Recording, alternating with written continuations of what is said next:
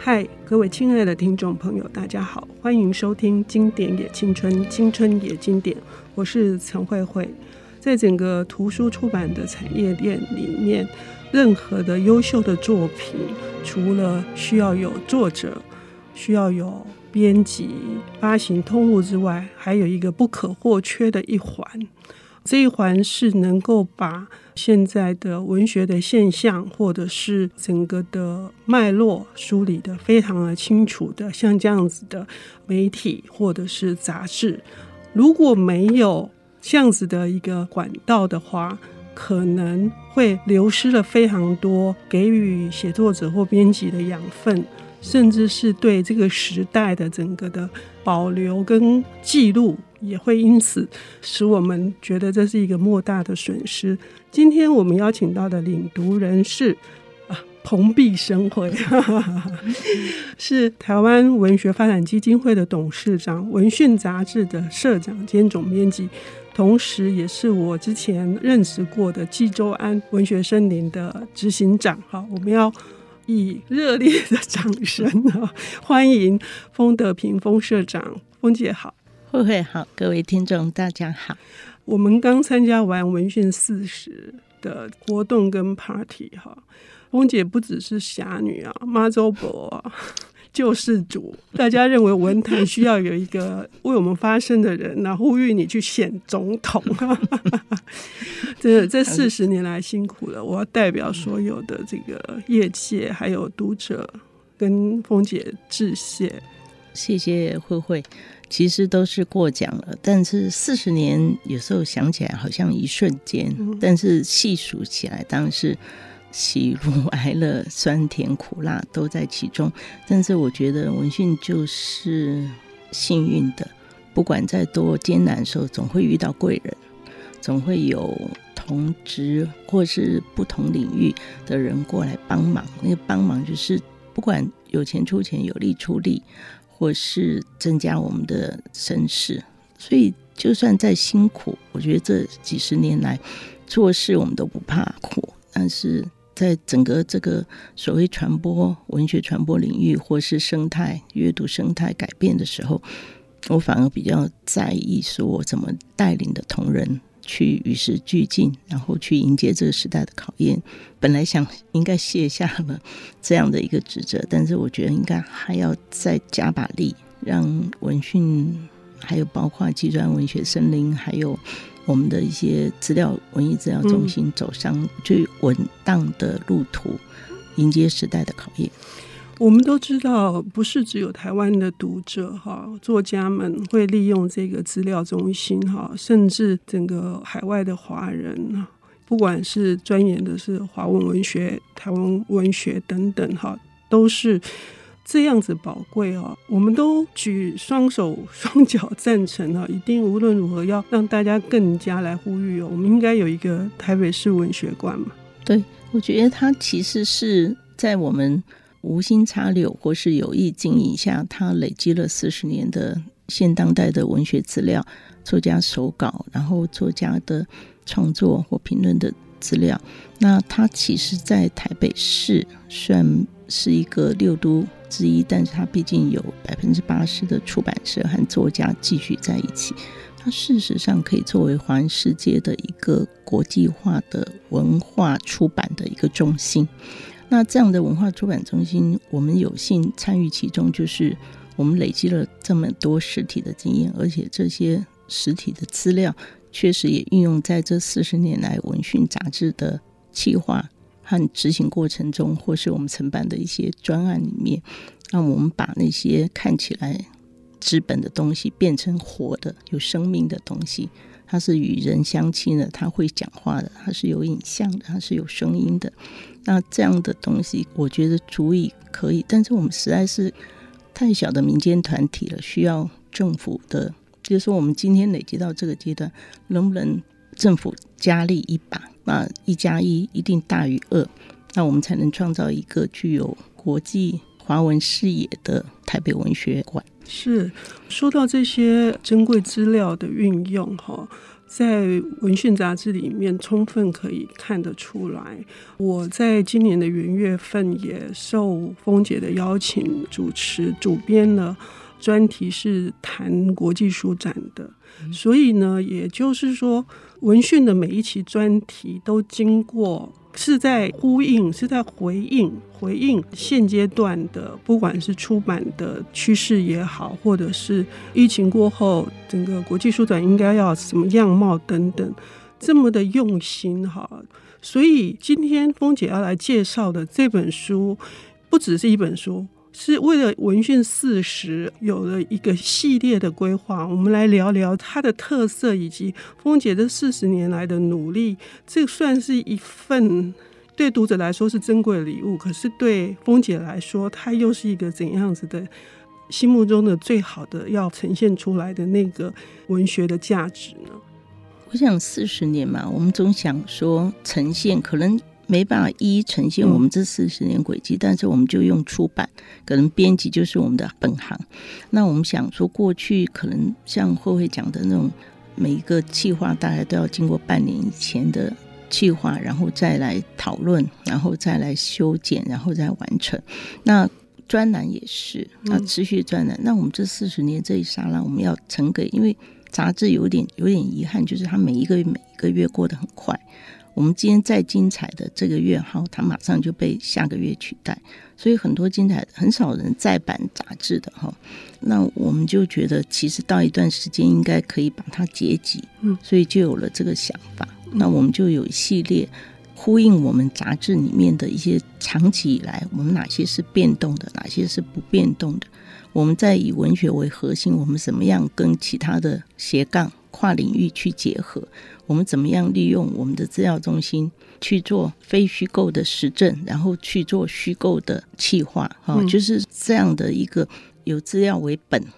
然后才去企划。那所有的发想那些都是有本的。那所以有了这四本书的企划，那一本就是我们大概每一期在呼应出版界最多的就是书评书界。看书的，像刚刚说的国际书展、书店、独立书店的讨论啊。第二本是，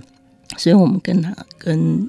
变为时代之书这四十年来，我们大概两千多篇的评论，然后找四十篇，一年一篇。然后第二本的话，就是我们二零零九年才开始的一个荧光副刊，嗯，也就是专门为六十五岁以上的作家设立的专栏，那也结集了一部分。那再来第三本就是我今天今天要介绍的，就是八十一位作家的文青，就是大概分为五个世代，从一九二七年到一九八四年的出生的作家，找了八十一位，在我们杂志里面分为五期。那他们在叙述他们很可爱的青春时期，怎么走上文学之路。第四本就是，其实也是我们刚说的精神，我们怎么样把前代对世代，哈。年轻的对老的都有一点向往，也有点鄙视。你们只站的位置，我们怎么样踏着前人作品的足迹，去生出更好的文学作品？那他们对于不认识的作家，但是他们确实经过那些养分，才长得这样的文学。他们可不可以互相在时空中交流？就是他可能没见过他，他就读他作品，然后他再创作一篇文章，用诗、用散文、用小说都可以。所以。就是年轻作家来写资深作家，所以这四本书是我们献给读者的礼物，也表示文讯这四十年来专注在这个主题上，比如说书和出版界。第二个就是世代的作家的交流，嗯，第三个就是对资深作家的鼓励，就是说你虽然六十五岁，你还是可以创作。第四个就是不同世代作家的对话，嗯。嗯这四本书哈，这样听起来就是邀请到非常厉害的主编，分别为我们选出的一个选集。那我自己读起来的乐趣在于什么？在于说，因为它是选集，所以它事实上没有压力。好，你随手一翻，你都可以看到，哇，原来王德威评过张宏志啊，哈哈，类似这样子，或者是说，哦，朱佑勋他到底想要跟哪两个作家对谈哦？也不是只有一位哦，哈，是老一辈的作家，或者是这个荧光的副刊哈，他不只是收了散文，有诗。还有小说，我觉得这都很厉害，是影帝先生编的。那至于呢，风姐亲自担纲的这一本《从文学走向世界》哈，到底它的内涵是什么？那每一代每一代的文艺青年又都是长怎样，想什么呢？我们休息一下，等一下回来。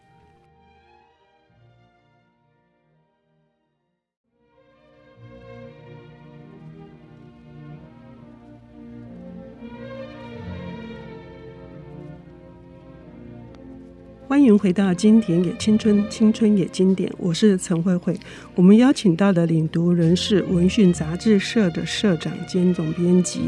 也是济州湾文学森林的执行长馆长封德平，封姐。上半段节目我们谈到了文讯四十，他坚持不变的是对文学传播的这种执志哈，它是一个志业。他也事实上造福了非常非常多的人，在四十周年的这个活动上面，当白先勇老师颁奖给封姐的时候，几乎全场都要落泪了哈。今天封姐为我们带来的是，她要献给所有的读者们，在四十周年文讯杂志里头由重要的专栏所集结而成的选集。分别有荧光副刊的这个六十四颗星星，以及跨世代对谈的穿越时光见到你，还有书评书界的时代之书，以及今天我们要谈的这一本是风姐主编的《从文学看世界》啊，讲的是每一代的文艺青年，他们是受到了怎样的洗礼。然后他们为什么即使不是本科是学文的，而文学始终是天上那一颗指引他们继续走，而且那就是他的家那种感觉，文学是他的家。哈，峰姐在选这个集子的时候，应该也是心潮澎湃吧？是啊，虽然是。持续很久的专栏读起来算是旧文了，嗯，可是我在编选的时候，把这八十一篇再重读的时候，还是心内汹涌澎湃的，嗯，感动的还是感动，嗯，好像觉得很好笑的还是很好笑。那我觉得他大概就是这个世代。后来我在主编的结尾的序头讲的，是真的快落泪，就是我们都在文学里面相约。相遇，然后我们约好日后在文学里面相见，然后我们都没有失约。那因为很多人都是在少年时候认识的，就像我有个插播，插播就是今年是应该我跟白灵老师认识，我们在大学十九岁的时候认识五十年，嗯，我们那时候一起在复兴文艺认识，但是绕了几圈以后，我们又在文学里面相遇。嗯。呃，这样的例子，其实在这本书里面也有很多，是，呃，所以我觉得好像文学的种子。然后我们虽然是最近想到说文学第几流，第几流，但是我们其实是至死不悔吧。我想，我我们汉辉，我们自己踏上了编辑出版，我们喜爱文学，我们这一生其实是绕着这么转，嗯，其实也没有什么好后悔的。其实有时候还乐在其中，苦还是有了，嗯嗯。可是这十几年来，哈，文青这个词变得有一点这个暧昧，哈，就有的时候要真正的亏人家一下，还说你是假文青之类，哈。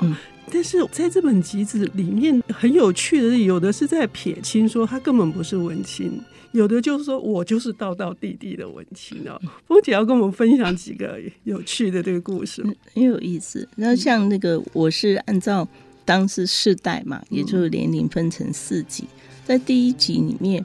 这些作家了，就三四位已经过世了。那像那个日治时期的廖清秀，他生前我们三十多年前就认识。那他是一个非常寡言、沉默的人，但他在叙述他文青的时候，他说从看日文杂志，然后他自己为了生活关系普考，后来的特考、公务员高考。他又换邮局的工作，又换了几个工作。不管经过什么工作职位，唯一没有放弃的就是写作。就是工作是为了生活，但写作是为了志趣。所以他从小一直到八十几岁、九十岁过世，他唯一没放弃的就是写作。那所以我读到这边，我就很感动。那再来就是六月二十号过世的一个《历史刊》的曾经主编叫乔林，他本姓周哈，乔林。然后我们上个礼拜还去参加他的告别式，他自己在说他成长的年代可能就是战后嘛哈，呃，就是一九四九年之前。那他自己在高中二年级的时候，他认为影响他最大的时候，那时候除了读书，我到哪里去找课外书？出版还没有那么发达的时候，那他就哎看到有一个中华函授学校，他就去报名。他说，整个他喜欢写诗，那个整个完整的诗学的那个讲义，就是当时南京的秦子豪先生写的。他说对他影响很大。到高二的时候，同时他的高中毕业的时候，到他在住宜兰，他宜兰的青年杂志那时候的主编朱桥朱桥先生对他影响很大。他觉得他现在都还认为朱桥是当代编辑之光了。当时就很会做编辑运动，就跨界的人，就是说我们今天说跨领域跨界，其实在半个世纪六十年前就有人跨领域跨界，只是当时的科技和。书位没那么发达而已，就是他们在这样讲的时候，我就觉得超感动的。就是他们不忘他们来的地方。那另外一个当然就是现在还是很好的朋友吴明显，他在讲他好像是第二代了，嗯，就是刻印。我讲到应该讲刘静娟，刘静娟他说他那时候是在彰化园林高商读书，高商，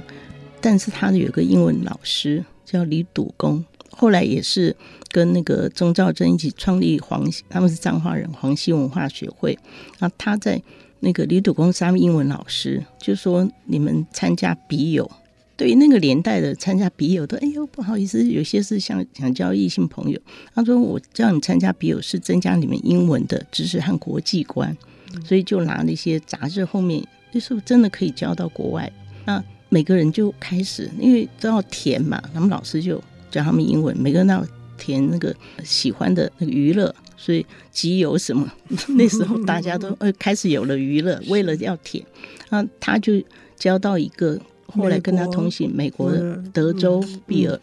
每一期他自己订的那个 Life 杂志完了以后，他就卷成一桶，每一期都寄给刘进娟，嗯。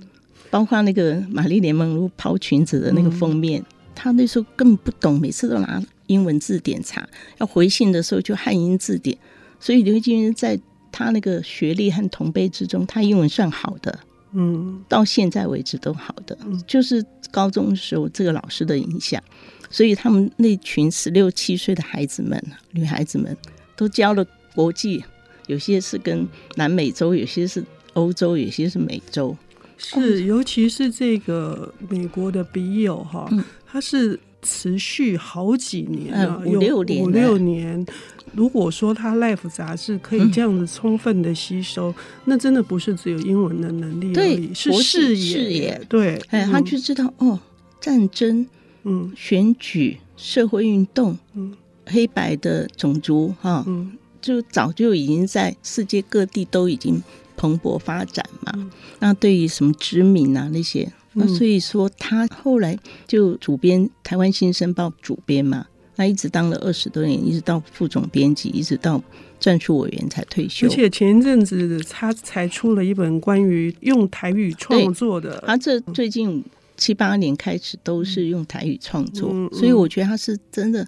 那个创作力和生命力。那我觉得当时他文青的时候砸下的那根基。我觉得真的有影响，而且我们在阅读这些文章的时候，哈、嗯，事实上是可以看到当时可能是政治的一些限制，即使比如说有一些书刊是不能从对岸进口的，是，或者是像刘静娟读的这个《Life》杂志，其实有好几期也没有收到，去落掉的，甚至有些是被涂黑的。可是即使限制这么大，但是那个求知的那种向往。哈，嗯、那除了刘进娟之外呢？凤姐还想要古蒙人讲到文学季刊里头认识陈映真和黄春明，嗯、他那时候不知道天高地厚，直接就约说：“我可不可以到黄春明到你家住一天？” 然后陈映真是刚出狱，哎，那他也跟他在大陆大楼然后他就说在一个西药厂商见面。